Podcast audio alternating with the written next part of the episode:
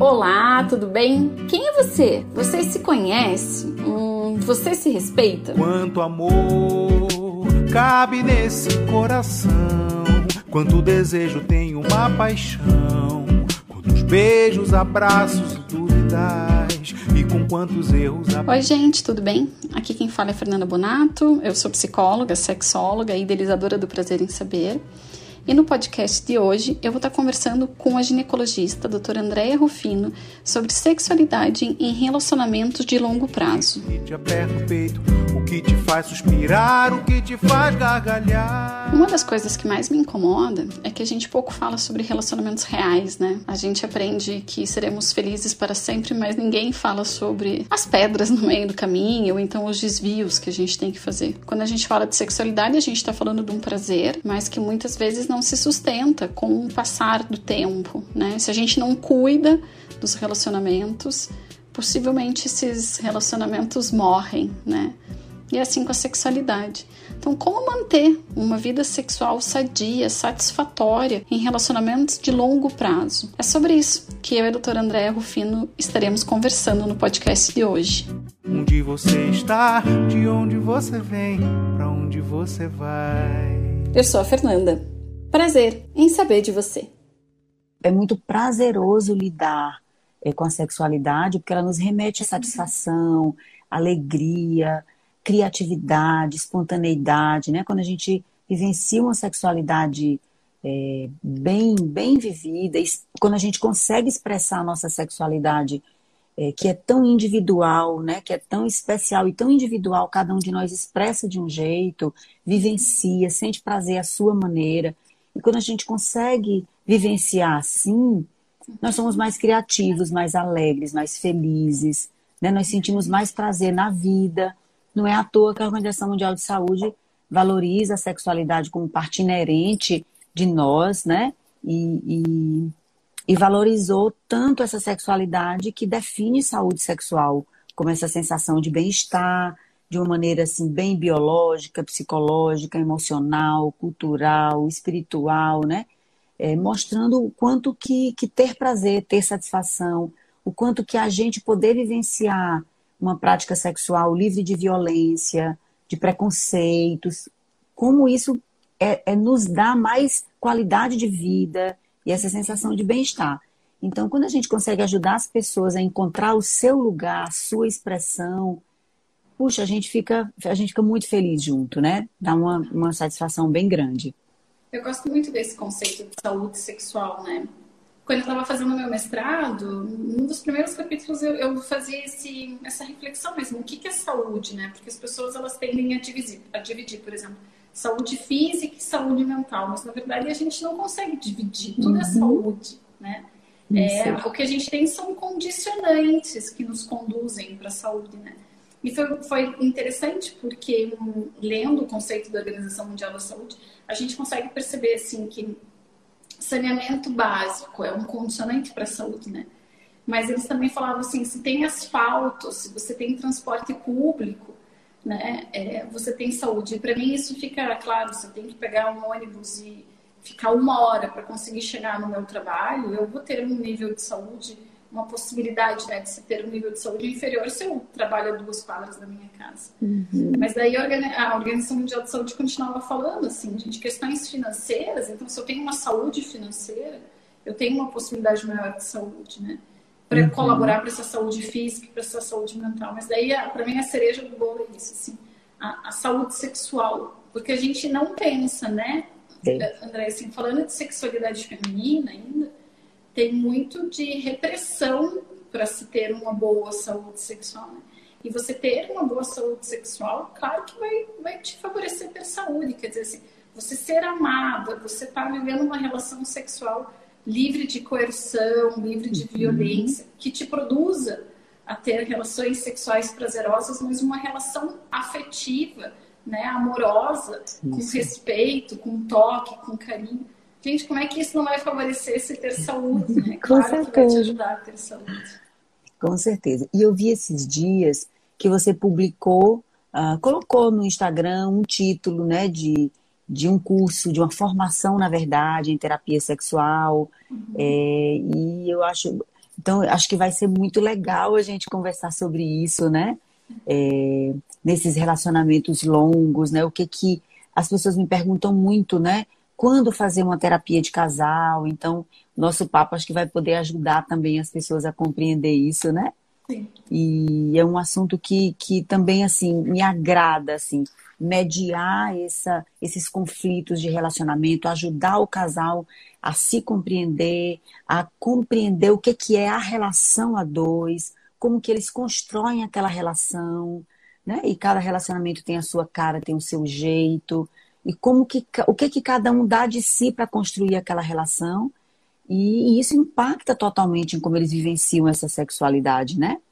Então, quando você ouve mulheres ou homens em relacionamentos longos o que que tu ouve de queixa? Esses dias uma, uma paciente foi encaminhada para mim é, de uma colega ginecologista com essa queixa de que tem um relacionamento de 16 anos, mas que há 13 anos que essa vivência da sexualidade ela é muito difícil, né? E que há muitas dificuldades porque o parceiro quer sexo todos os dias, é, e ela não tem essa vontade toda. Então, acho que a gente já parte desse ponto, dessa diferença de desejo entre as parcerias, né? E aqui vale para um, um, casal hétero ou para um casal homoafetivo, né? Embora essa, essa questão do gênero vem muito gritante nos casais hétero, né? Eu percebo, né? Essa discrepância grande muitas vezes. Então ela, ela não encontrava saída e contava algumas coisas que eu acho que são importantes para a gente levantar, que é o cotidiano, eu acho que a gente ouve muito. Queria te ouvir se é isso que você ouve também. Olha, doutora, meu parceiro é muito machista, então eu fiquei seis anos sem trabalhar, foi uma luta, aí eu fiz um concurso, consegui né, é, passar num concurso público, aí eu comecei a trabalhar. Então, essa, essa minha busca por afirmação, por encontrar um lugar onde eu podia existir, foi às custas de muito esforço, de muita luta. E, e isso conflituou muito o meu relacionamento, né? Então, ela descrevia um relacionamento muito conflituoso, né?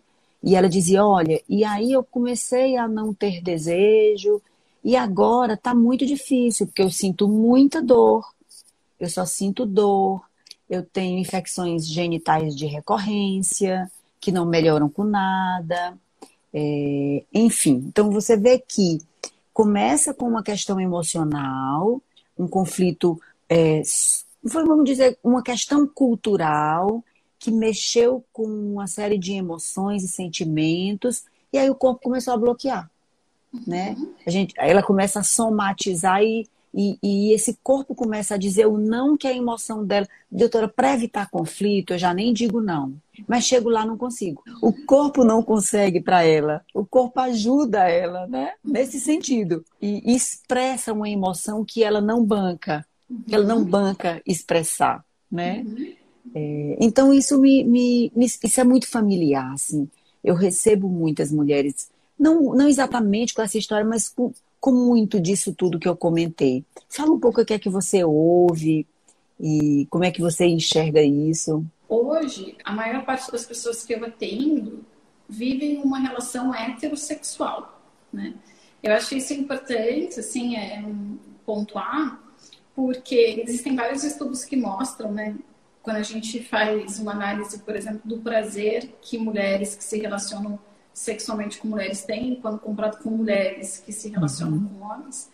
É, mulheres que amam mulheres costumam ter mais satisfação sexual do que mulheres que se relacionam com homens, né? uhum. né? E eu, eu vejo que aí, eu, eu queria começar fazendo esse recorte, sabe, André? Porque eu vejo que tem um explorar do corpo muito maior que não fica preso exclusivamente, né, à vulva e ao pênis. Então, uhum. é, mulheres que se relacionam com mulheres têm um, um, toque muito maior no corpo, né? Do fio do cabelo até a ponta do pé. E muitas vezes não estão preocupadas em ter uma relação sexual com a penetração, como, uhum. porque mulheres que se relacionam com mulheres podem ter penetração com vibrador, com dildo, com dedo, né? Uhum. E que muitas vezes as relações heterossexuais não exploram né, esse jogo. Fica muito mais restrito nesse jogo no começo de uma relação, mas não a longo prazo. Então, o meu, o, o meu atendimento hoje é mais para pessoas em relacionamento. Não, vou refazer minha frase. Não é que meu, as pessoas que me procuram são pessoas Sim. que vivem num relacionamento uhum, heterossexual. Uhum. E quando a gente fala de relacionamentos longo, de longo prazo, André, eu gosto de pensar quem são essas pessoas. Porque, veja, se eu estou falando que a pessoa está num relacionamento a longo prazo, no mínimo uns 20 anos ela tem que ter, né? E eu já acho que assim, daí nem seria longo prazo. Porque, né? Mas como que a pessoa está namorando desde os 15 anos, tá? Uhum. Eu já jogaria, então, pessoas que nasceram literalmente no século passado, né? Então, assim, quando eu penso no relacionamento a longo prazo, eu posso estar pensando de alguém então tá com 30 anos, né? Então, uhum. se a pessoa nasceu em 1990. Sim. Por que, que eu também queria fazer esse recorte? Porque eu acho legal a gente tentar entender que educação sexual essa pessoa recebeu. Uhum. Porque mesmo na ausência, mesmo se ninguém falou, a, o silêncio me diz muito. Então, o silêncio também me fornece um aprendizado. Sim. Agora, se eu estou pensando nos 30, eu posso subir, né? Eu posso estar falando de mulheres com 40, nasceram na década de 80. Eu acho que aí a gente já tem um recorte muito grande. Quem nasceu em 80 ainda pode ter vivido o nascimento do real. Quem nasceu em 90 já estava com o real uhum. ali. Então, são questões que valem a pena a gente pensar para tentar entender como é que eu me constituí, o que, que eu aprendi uhum. dessas relações. Né? Então, mulheres que estão num relacionamento a longo prazo, elas vêm de uma educação sexual muito velada, né? uhum. que, apesar de que hoje as coisas não mudaram muito no seio familiar, são poucas as famílias que falam de sexualidade, você tem, uh, você pode, entre aspas, ter um processo de educação sexual, é, em sexualidade, vindo da internet. Porque, entre aspas, uhum. porque nem sempre o que a gente encontra na internet é realmente Sim. positivo, né? Mas pensando então nessas mulheres que estão num relacionamento a longo prazo, eu vou estar falando de mulheres que aprenderam talvez na aula de ciências ou de biologia, o órgão reprodutor. Uhum. E aí, uma coisa que é legal, assim, não se fala de clitóris, não se falava naquela época e não se fala até hoje. Uhum. As pessoas aprendiam vulva como sendo vagina, né? Sim. E você aprendia de outras formas o que é um relacionamento e o que é sexo. Muitas vezes linkando sexo à sexualidade, o que já não é, né? A sexualidade uhum. é muito mais ampla do que o sexo. Então, o que, o que, você aprendia? Muitas vezes você aprendia na igreja, né? Em cursos de, assim, uhum. vamos pensar, de catequese, né? Curso de noivas. Curso de noivas, então, assim, você aprendia, na verdade, sobre a virgindade. Eu acho que isso que era o que estava muitas vezes exposto, por mais que na sociedade sempre existiu um bebê que nasceu de cinco meses, né? Então, assim, uhum. relações sexuais existiam antes. Mas você aprendia muito um papel de feminilidade, é, muito de servir, voltado para a maternidade ou para o cuidado da família, né? Uhum. Então, não tinha muito essa coisa de será que eu posso falar o que eu desejo? Será que eu posso falar que eu gosto disso? Gosto daquilo? Então, eu acho que a gente olhar para esse histórico já uhum. nos possibilita compreender quais são as demandas que chegam no consultório. Porque na maior parte delas, o que chega é assim, eu tenho dificuldade para chegar ao orgasmo, tenho baixo desejo sexual, né? Tenho baixa uhum. libido, que é assim que, que se fala mesmo, né? Então, assim, ah, eu nunca gozei, eu não sei o que, que é esse prazer aí que as pessoas falam. Uhum. E no meu consultório não chega muito, André, e quando chega é sempre um atendimento interdisciplinar, dor na relação sexual. Tá. Então, são poucas as pessoas, as mulheres que chegam direto para mim. Às vezes, o que acaba acontecendo é que alguma ginecologista me encaminha, uhum. mas eu sempre vou pedir, primeiro, assim, eu, eu, óbvio, vou acolher no primeiro momento, mas vou pedir uma avaliação com fisioterapeuta pélvica nesses uhum. casos, porque eu acho que tem algumas situações aí que a própria fisioterapia pélvica vai ter um trabalho mais eficaz ou então vai precisar dialogar muito comigo para que juntas uhum. a gente vá trabalhando. Né? Uhum. Então, eu acho que quando a gente fala de relacionamentos a longo prazo, para mim é baixo desejo sexual, que chega principalmente, e dificuldade para chegar ao orgasmo, que na minha leitura tem muito desse processo de do que eu aprendi em relação à sexualidade. Eu compartilho com você dessa percepção da queixa mais frequente do desejo sexual diminuído, eu não tenho libido, ou muitas vezes uma confusão entre desejo e prazer. Então, eu, eu não sinto, doutora, eu não sinto vontade, não sinto, eu não sinto nada, né? Então, esse discriminar, né, de, de o que, que é não sentir nada, né? Então, o que eu percebo é isso. Mulheres, assim, que desconhecem muitas vezes esse corpo, essa anatomia do prazer. Esses dias também ouvi uma outra, uma outra história, né, de que, que ela estava com muitas dificuldades porque uh, o parceiro tinha, vinha apresentando disfunção sexual e que isso impossibilitava que ela tivesse prazer. Então, ela tinha prazer de uma determinada maneira, sem conhecer absolutamente uh, o corpo, mas ela sabia que em uma determinada posição sexual, desde que o parceiro tivesse uma ereção, ela conseguia ter prazer. E como essa ereção estava prejudicada e aquela posição não era possível, então ela disse: Olha, eu não consigo ter prazer. Eu não tenho. Então, é, só para a gente pensar assim, o que, a falta que faz é, um conhecer a anatomia do corpo, não é? O a gente saber quem a gente é, a gente conhecer o nosso prazer, o que que me dá prazer, é, que tipo de toque, aonde, em que local, né? A gente, às vezes, esse desconhecimento ele é absurdamente importante, que é o que você falou, essa essa falta de educação em sexualidade, de eu, de eu, não, de eu, de eu não me sentir autorizada a pegar um espelhinho e curiosamente me olhar, uhum. mesmo que eu não saiba muita coisa, né? Uhum. Mas acho que essa geração da qual você fala foi muito castrada nessa autodescoberta, né? E como você disse, essa castração nem sempre é proibição verbalizada.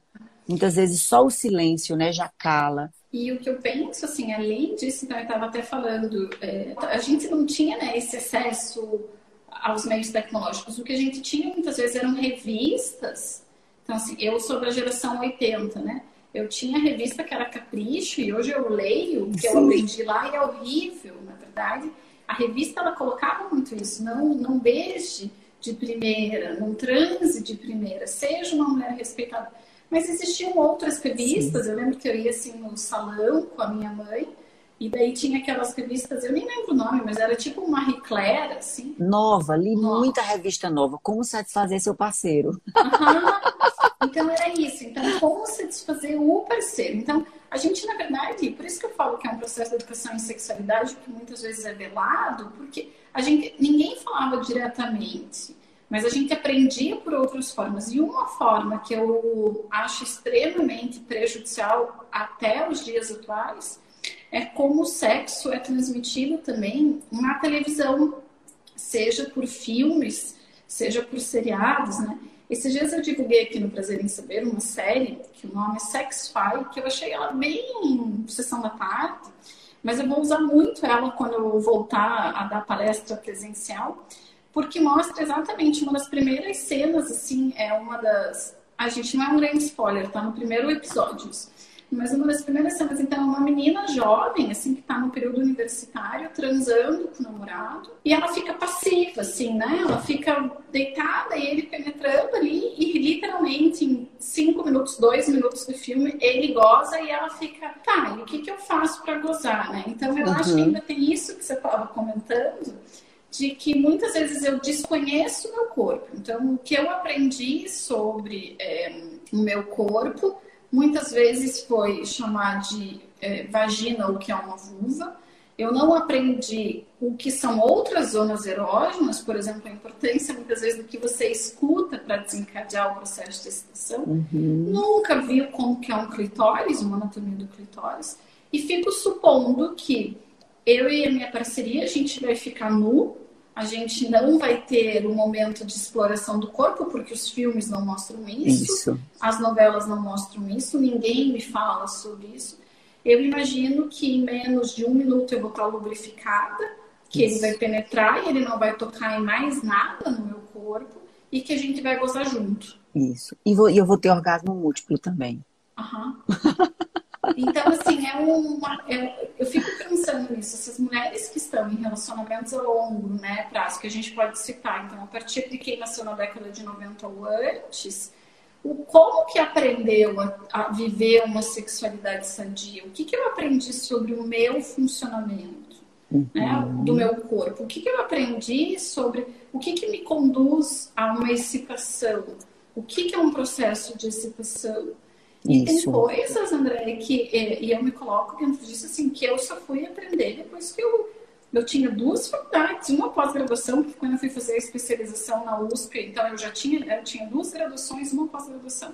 E eu lembro que eu fiquei chocada quando eu vi uma foto de uma mulher, de uma vulva, de uma mulher que estava entrando na menopausa, porque poderia ter uma atrofia do canal vaginal. O canal vaginal, por conta das questões hormonais, podia diminuir. Eu lembro que eu fiquei assim, gente, isso acontece. Como é que isso acontece? Então, assim, eu, mulher, com acesso à educação, nunca soube que na menopausa aquilo poderia acontecer. Então, uhum. é, uma, é um desconhecimento, uhum. desde a anatomia até a fisiologia, o funcionamento, que faz com que, então, seja aquilo que eu comecei, né? Assim, ah, Marília Gabriela, o que é sexo? É dor. O que é sexo? Uhum. Não sinto falta. É importante a gente comentar de que, assim, como a gente ouve, né, as mulheres ainda falando desse desconhecimento, desse não conhecimento do corpo, de não saber o que as satisfaz, o que, que me dá prazer, aonde que o meu corpo pode ser tocado, que é prazeroso, que tipo de estímulo eu gosto, o que é que eu não gosto. E, e, nessa falta desse conhecimento do corpo, conhecimento das minhas sensações, esse não me autorizar a viver tudo isso, né, deixa essa mulher com uma dificuldade absurda de se comunicar. E a gente tem uma literatura científica tão farta falando que é, a comunicação e a intimidade emocional é um dos maiores estímulos, principalmente para as mulheres, para a vivência de uma sexualidade positiva. Então, nós estamos falando de tudo o que não é sexualidade positiva, né? Que ainda permeia muito a vida de muitas mulheres, né? Então, como que eu vou? Se eu não sei sentir prazer, se eu nunca senti sozinha, eu vou ficar à mercê do que o outro está disponível a fazer, né? No meu corpo, né? Eu uso muito a, a técnica do espelhinho, de fazer o exame ginecológico a paciente junto comigo. Eu digo, nós vamos, eh, você, nós vamos te examinar, eu e você, nós vamos olhar né? Nós vamos te examinar, você vai se examinar comigo. Então dá essa autonomia para ela se ver, né? E eu gosto muito de dizer, muito prazer, né? né? Você pode dizer muito prazer para sua vulva, lá, como vai? Vamos nos conhecer? E, e eu vejo tantas mulheres emocionando-se numa, numa consulta ginecológica que nunca tinha acontecido. E, doutora, eu não tenho não esse negócio aí de clitóris. Não tenho não isso. Tem, vamos olhar. Vamos identificar, vamos encontrar. E é esse pontapé inicial, assim, é, dessa mulher que não, se autori não foi autorizada. Então, como muitas vezes é nessa, é nessa consulta né, com um profissional é, que, a, que trabalha com sexualidade que essa mulher vai ouvir algumas coisas que ela vai se sentir autorizada a né? A se descobrir que potência é essa que o corpo dela tem em sentir prazer. Então, essas mulheres nessa situação que você falou, mais passivas, mais à espera é, que esse parceiro, nessa educação patriarcal e machista que a gente tem, eles também aprenderam que é o pênis que dá prazer para a mulher, então é a vagina que tem sensibilidade, é lá ou seja, orgasmo é da vagina ou é na vagina. Então, vamos mirar nessa penetração. E aí, as frustrações, né? Vão ali acontecer os, os desencontros também. E na verdade, André, uma coisa que eu brinco também, eu, no consultório eu falo, seria ótimo se vocês chegassem quando a água está na canela, mas as pessoas não chegam, né? Chegam quando a água está no pescoço, está com o pescoço é. levantado, assim. Né? Então, o que eu percebo até, existe, vamos tentar então ver esse cenário, né, dessas mulheres que estão num relacionamento a longo prazo. Mulheres que tiveram um silenciamento da sexualidade, né, é, mas é um silenciamento velado, a gente aprendeu algumas coisas, e dentro dessas coisas que a gente aprendeu, a gente aprendeu um monte de coisas erradas, né? Então, assim, de ficar esperando, por exemplo, ter orgasmo com a penetração, sendo que no clitóris a gente tem o dobro de terminações nervosas do que a gente tem dentro do canal vaginal. Ai, quanto maior, melhor. Não, porque quanto mais profundo o canal vaginal, menos terminação nervosa vai ser. Uhum. E não fomos só nós mulheres que aprendemos isso, muitos homens aprenderam, então eles também não conduzem uma relação sexual. Só que a gente aprendeu que também, assim, ah, talvez não seja tão certo assim falar, né? O que eu gosto e o que eu quero. Isso. E daí o que acaba acontecendo muitas vezes é que as pessoas elas, elas é, têm vergonha de falar. É Nossa, isso, André, respondendo a primeira pergunta, assim, uma coisa que é comum. Eu nunca senti orgasmo. Daí a pessoa vem pro consultório, ela fala, mas como é que eu vou falar que agora eu nunca senti orgasmo? Isso. Né? Isso. Então, porque muitas vezes o, o, o, a comunicação casal na hora do sexo, e é muito louco isso, né? É um momento de intimidade, mas que, mas que às vezes as pessoas realmente não estão sendo íntimas, porque eu nem consigo falar. Olha, beija aqui, toca aqui, faz isso, faz aquilo, né?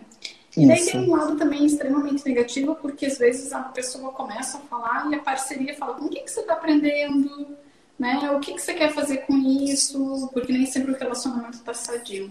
Então Isso. também tem esse cenário, né? Esse Isso. cenário de que a gente não aprendeu, quando começa a aprender, tenho dificuldade de me comunicar. Então eu acho que tem uma dificuldade absurda de conseguir falar assim, né? Olha, é, não gosto de fazer sexo oral, ou eu preferia que a gente fizesse desse outro jeito.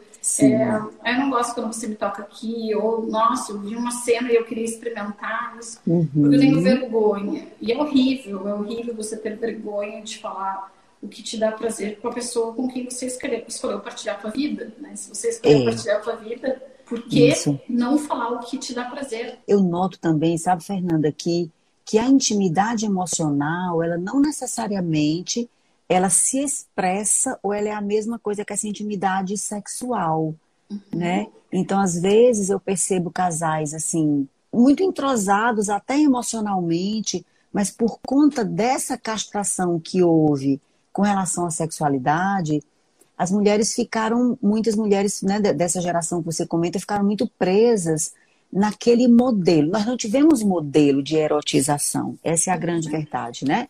Então, assim, mulher erótica é a puta, é aquela que não é respeitada. Então, aquela velha divisão moral das mulheres para casar e das mulheres para se divertir. A da sociedade e a puta na cama, né? Isso. Tem um ditado popular que representa Isso. exatamente essa divisão. que se esperava, né? Isso. Mas veja, antes de casar não pode, mas depois que casa, vem essa dupla responsabilidade da mulher. Olha, se teu marido te trair, a responsabilidade é tua, porque tu não foi a puta na cama. Uhum. Né? Você não soube segurar esse marido. Você não soube. E aí, aonde que essa mulher aprendeu a erotizar? Né? Vem aqui uma referência muito negativa da pornografia, principalmente para os homens, né? que aprendem aquele sexo automático, penetração, aquela britadeira, aquela né? ação automática. No máximo, além de um beijinho, uma passada rápida nas mamas, uma passada rápida ali no clitóris e penetração. É, e essa mulher fica, eu vou aprender onde? Então eu vejo, por exemplo, às vezes uma busca de uma performance aprendida, copiada, que eu acho que não é legal, eu acho que, que, nós, que né, nós precisamos encontrar o meu jeito. Eu preciso entrar em contato com a minha sexualidade para ela se expressar como ela é. Então, a gente carece também né, dessa liberdade para o erótico. O erótico é muito, muito punido, né? Essa mulher erótica, ela é muito punida. Então, ah, para essa geração faltou esse modelo. Não pode ser aquilo. Mas, mas, mas, como? Como que eu digo sem ser essa mulher puta? Porque o, o muitas vezes esse parceiro diz, aprendeu, como você disse, aprendeu onde? Onde você viu isso? Né? Eu ouvi uma paciente me falando disso, né? Eu fico tão constante. A criatividade aqui. Doutora, eu não vi encanto nenhum, mas me vem assim umas ideias. Mas eu tô travada aqui, eu não tenho coragem de dizer né, de me expressar. Então, essa intimidade sexual, né, esse olho no olho na hora da prática sexual, que às vezes é tão difícil, né? Eu ouço também mulheres dizendo assim: olha, sabe o que é que eu sinto? Eu sinto que, que o meu parceiro, ele, ele olha para o meu corpo, mas ele não me vê. Ele olha para o meu corpo, ele vem com tudo, ele até é competente em me dar prazer, mas ele não me vê. Achei tão profundo isso, né? Ele não me olha, ele não vê meus sentimentos ele ele ele tá ali, é, mas ele está usufruindo daquilo. É, um, é, é unilateral. É, então são queixas que eu ouço com frequência, acho que são tão importantes, né, da gente da gente comentar. Então eu noto que essas são dificuldades também, assim. Falta aquele olho no olho muitas vezes, aquele aquela intimidade de, de, de conversar o que se gosta. Nem precisa ser na hora exatamente do sexo, que aliás essa, essa antecipação, ela, essa antecipação positiva, ela é muito, ela é muito estimulante, né, para aumentar esse desejo. Aquilo, eu brinco muito assim, aquilo que se fazia quando se namorava e que se abandona quando você vai morar junto. E todas as prioridades outras da vida entram primeiro, né?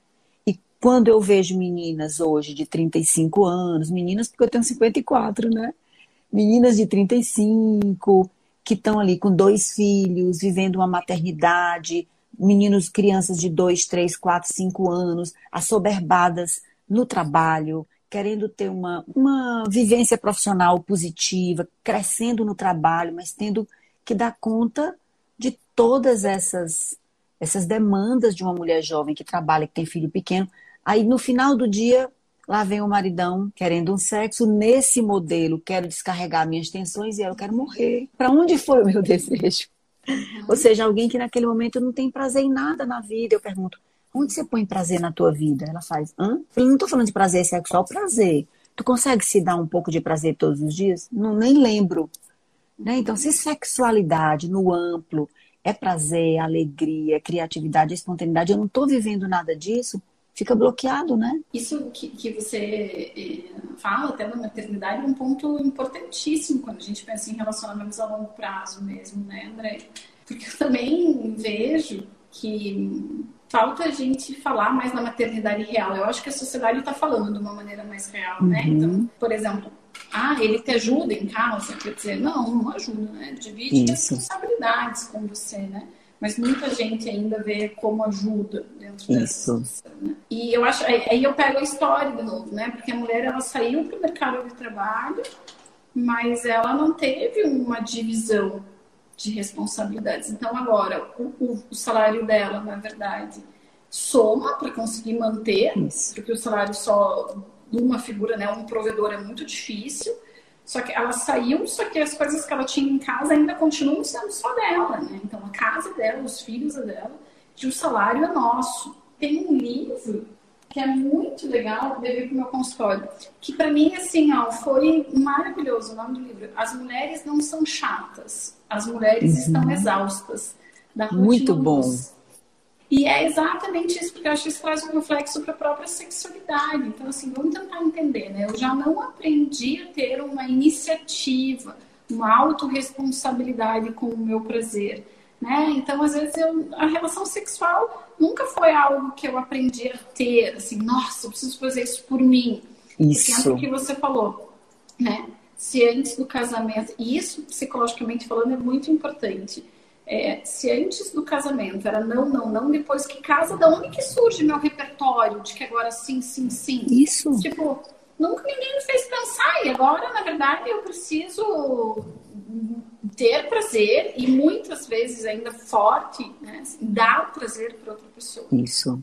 Daí o que acaba acontecendo é assim, isso tudo acontece, eu, eu não aprendi, agora eu tenho que ser e agora eu tenho que ter as minhas responsabilidades e daí chega em casa, ainda no final do dia, eu ainda tenho que transar. Gente, essa conta não fecha. Não fecha. Nunca ninguém me ensinou. Agora, e tem até assim, tem até aquele ditado, né? É, se não comparece, abre concorrência. Ou então, assim, uhum. se não tiver dentro de casa, vai procurar fora. Então, é só Isso. uma pressão para se ter aquilo.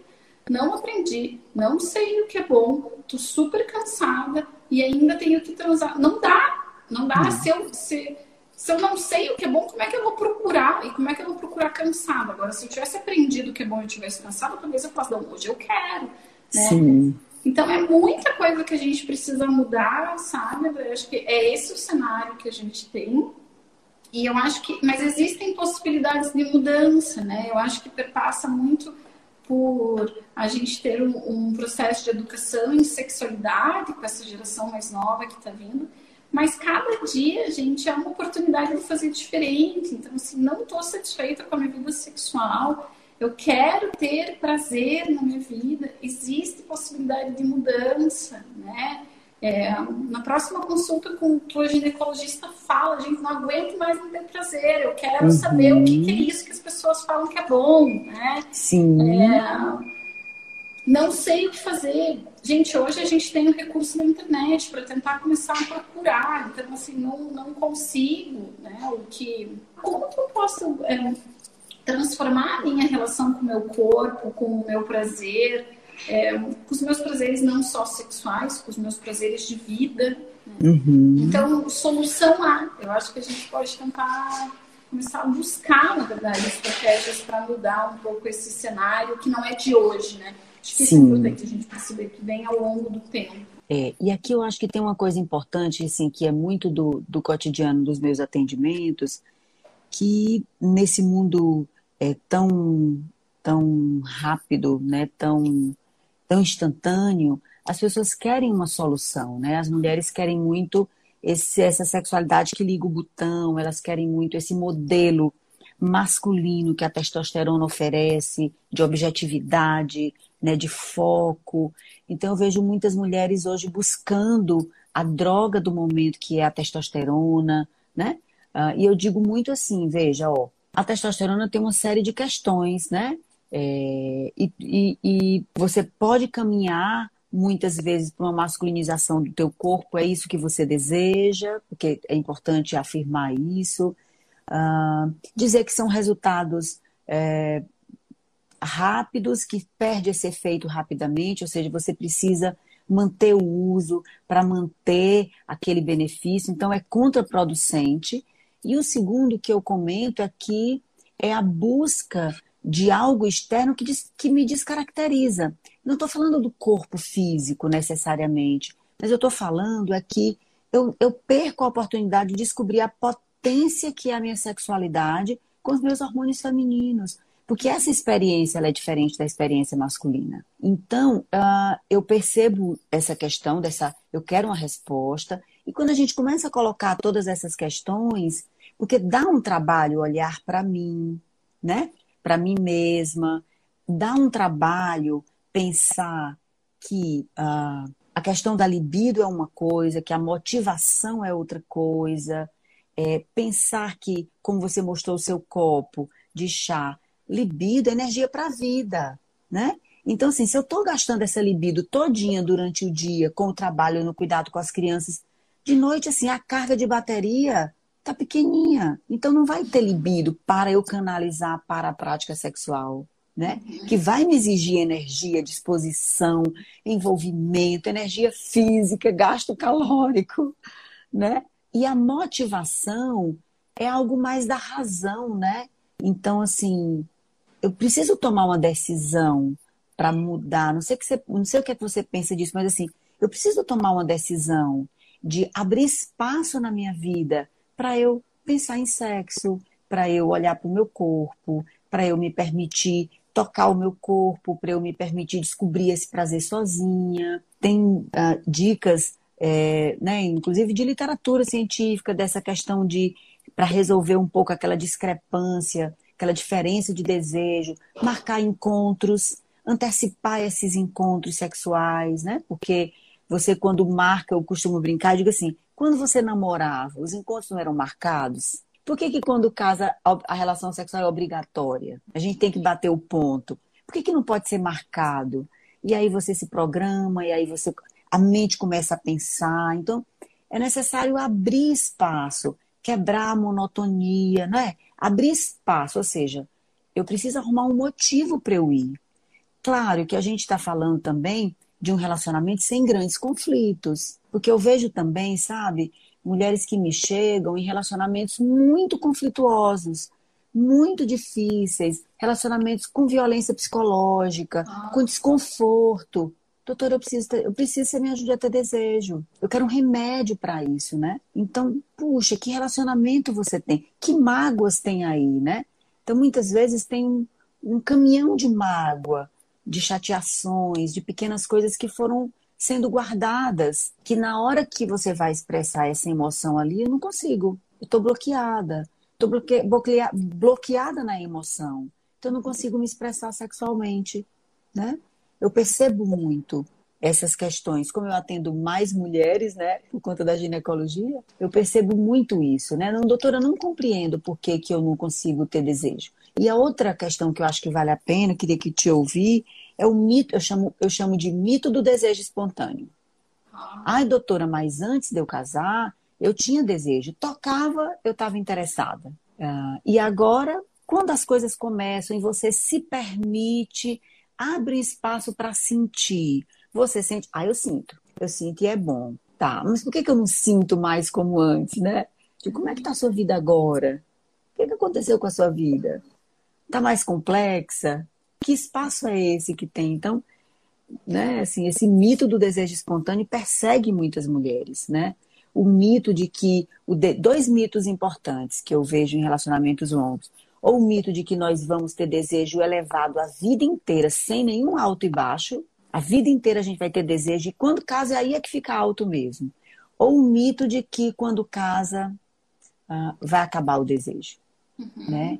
E essa compreensão de que esse desejo, na verdade, vai fluir ao longo da vida, né? Vai flutuar, vai se modificar com os acontecimentos da vida. O que, que você ouve sobre isso? Eu, eu, eu sou uma psicóloga que traz muito uma compreensão histórica. Assim. Eu acho que isso, de novo, é um, um, um, ranço que fica dessa falta de, de espaços. A gente está modificando isso, acho que a internet veio para modificar, para falar sobre a sexualidade real, né? Então, assim, é, é, você usa a palavra certa, é um mito, né? Quando que a gente escutou que o desejo varia? Uhum. Né? Quando que a gente escutou que, na verdade, é, a gente escuta muito que ah, o relacionamento não pode cair na rotina. Uhum. Mas o que, que, isso realmente significa? Então, está certíssimo, isso também é algo recorrente no meu consultório.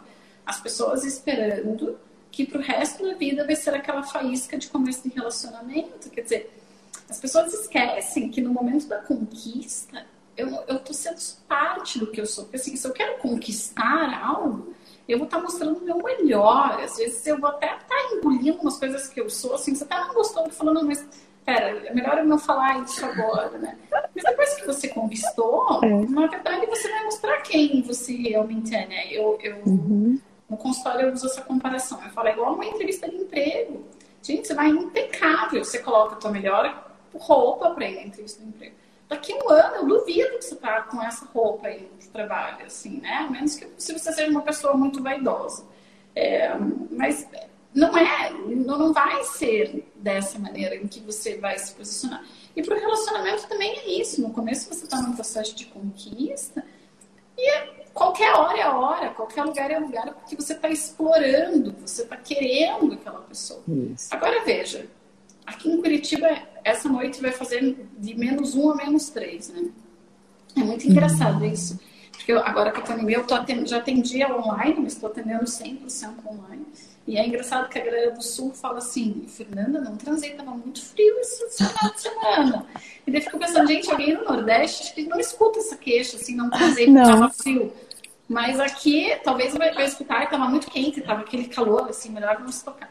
Mas aqui isso é real, as pessoas uhum. falam assim, não transei porque estava muito frio, mesmo com aquecedor, com ar condicionado. É, então a gente, a gente percebe assim, no começo de uma relação, a gente se tá frio, se não tá frio, você tá indo pra balada, você descobriu que a pessoa que você quer vai estar tá lá. Agora, aqui tá frio, a pessoa tá aqui, a pessoa vai estar tá aqui amanhã, né? Você imagina que ela vai tá aqui amanhã e vai estar tá aqui depois do mês. Você fala, deixa pra amanhã, deixa pra amanhã. Então, assim, é outra configuração, é, é, outro cenário. E às vezes as pessoas esquecem que isso está acontecendo, né? Então, assim, uhum. no começo a pessoa era incrível para mim, mas agora não me trata bem. Eu vou desejar o que não me faz bem? Uhum. Né? Se eu estou num trabalho, esse trabalho está cansativo, eu vou acordar no dia e vou falar, uhul, vamos pro trabalho? Não, você vai falar, ah, gente, não aguento mais isso. Isso também isso. acontece no teu relacionamento. Você também isso. vai olhar e falar, ai, gente, não tô afim, né? Não tá agradável. Então, acho que são tantas coisas que em relacionamentos a longo prazo interferem, mas que a gente precisa trazer isso como algo mais real, assim, porque senão fica uhum. naquela situação é, de eu ficar achando que é espontâneo. E aí, André, até assim, uma coisa que eu acho importante é, dentro disso, que para as mulheres sempre foi, né, tá, a virgindade, não dê para qualquer um, não transa para qualquer um, que a gente não aprendeu a ter uma relação sexual acho que também não teve liberdade de construir muitas vezes muitas fantasias, muitos referenciais Sim. como homens, né? Então, até pegando nesse recorte histórico, tinha, eles sempre tiveram uma Playboy, a gente nunca teve. E esses caras, nos dias de hoje, ainda eles são muito mais estimulados sexualmente ao longo do dia. Eu, quem segue já ouviu eu falando sobre isso. Se eu pego o telefone de um homem, com certeza vai ter alguma coisa pornográfica. Se tiver uma, tô, tô citando baixo, assim, porque ao longo uhum. do dia os grupos do WhatsApp vão transmitindo, assim. Você pega o telefone de uma mulher, a gente não tem nada.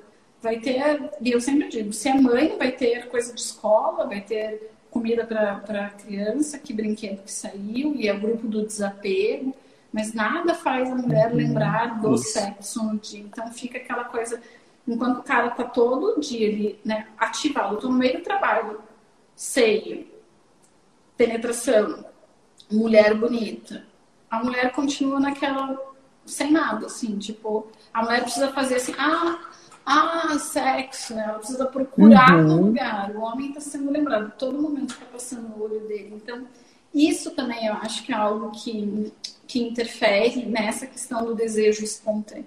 Desejo isso. de cara, eu queria pesquisar isso, mas não tem tempo. Mas acho que os desejos dos homens talvez sejam mais espontâneos porque eles atravessam o dia deles, assim, sabe? Isso. E para a mulher, não. Então, é, é mas fica na questão, não, é testosterona, né? Gente, isso, tem tantas outras coisas. Isso. Isso mesmo. O que você está falando de toda essa questão sociocultural, de autorização que os homens tiveram para receber esse estímulo. Então, a gente recai sempre nesse mito, né? Não tem desejo sem estímulo. Então, na verdade, os homens aprenderam a se estimular. Foram autorizados, né? É, ou pelo menos não foram proibidos, né? Se não foram claramente autorizados, não foram proibidos desse estímulo. Então, eles se autoestimulam o tempo inteiro, né? E as mulheres foram ensinadas a pensar de novo naquele estereótipo da mãe, da cuidadora, daquela que cuida, né? E se afastar desse modelo erótico, né? Ah, e aqui você trouxe algo tão importante que é a questão da, do, do sistema de recompensa, prazer e recompensa. Então, eu digo muito para as minhas pacientes: olha, o que mais faz a gente ter vontade de de ter relação sexual, o que mais acende o desejo é o orgasmo. Porque assim, você tem uma experiência prazerosa. Eu não digo nem não necessariamente orgasmo, você tem uma experiência prazerosa. Libera dopamina, dá vontade de repetir aquilo. Uhum. Você come uma comida gostosa, uma comida saborosa. Ai, que vontade de comer aquilo de novo. Ai, que vontade de repetir aquilo. Então, à medida que as experiências elas vão ficando né, não prazerosas, ruins, puxa, eu não quero ir. Então esse desejo vai diminuindo. Então, à medida que a gente tem experiências de estimulação, de prazer, como isso faz uma retroalimentação e dá vontade de ir de novo, de fazer experimentações né, para alcançar mais prazer. Então, uh, por isso que é tão importante quando a gente diz, olha, comece se dando prazer em várias outras, em várias outras situações, comece abrindo um espaço na tua vida para você se priorizar, né? E aqui é, uma, é um momento de decisão. Eu preciso tomar uma decisão, porque afinal de contas ninguém vai decidir isso por nós. As demandas vão chegar o tempo inteiro e a gente vai precisar fazer escolhas. Não, isso eu não vou fazer hoje. Não, isso pode esperar para amanhã, né? É, e essa é uma decisão é, que, que nos ajuda nessa motivação para abrir o espaço para que os estímulos possam chegar, né? Criar situações para que esses estímulos possam chegar e tudo isso acontecer. Qual é a prioridade que o prazer tem na tua vida? Então, eu acho que começa por aí, assim, você quer ter prazer? Então, eu sempre digo, você vai ter que trabalhar mais do que eu. E a gente vai precisar de intenção e dedicação. Sim. Né? Essa espera espontânea, se você está me procurando por isso, já te falo que a gente nem vai dar continuidade, não vai dar certo, porque a gente vai fracassar. Então a gente precisa levantar né? nessa nesse, nesse escala de prioridades. Às vezes a gente vai ter que incluir, porque nem incluído tá, Isso. depois aumentar. Então, mas é prazer para você, não é para o outro. Se você está me procurando também para o prazer do teu marido, não, é por você. Né? Isso. Né? Não tem outro caminho, né? E aí a gente vai trabalhando essas questões e tal. Fernanda, muito obrigada, né, por você ter, ter estado aqui comigo. Essa troca é sempre muito muito gostosa, né? Ah, puxa, como eu aprendo ouvindo outras pessoas e, né, e, e, me acende assim coisas legais, essa troca de experiência é tão bacana. Então, super grata de de estar tá aqui e poder te ouvir. Que o calorzinho daqui chegue até aí em você. Ai, venha, por favor. É, eu te agradeço, eu adoro, como eu comecei falando hoje, né? Eu adoro é, essa temática. Assim. Isso é uma coisa que me dá prazer. Eu acho que daí o trabalho se confunde com prazer, eu fico bem feliz. Um beijo gigante, viu? Um beijo.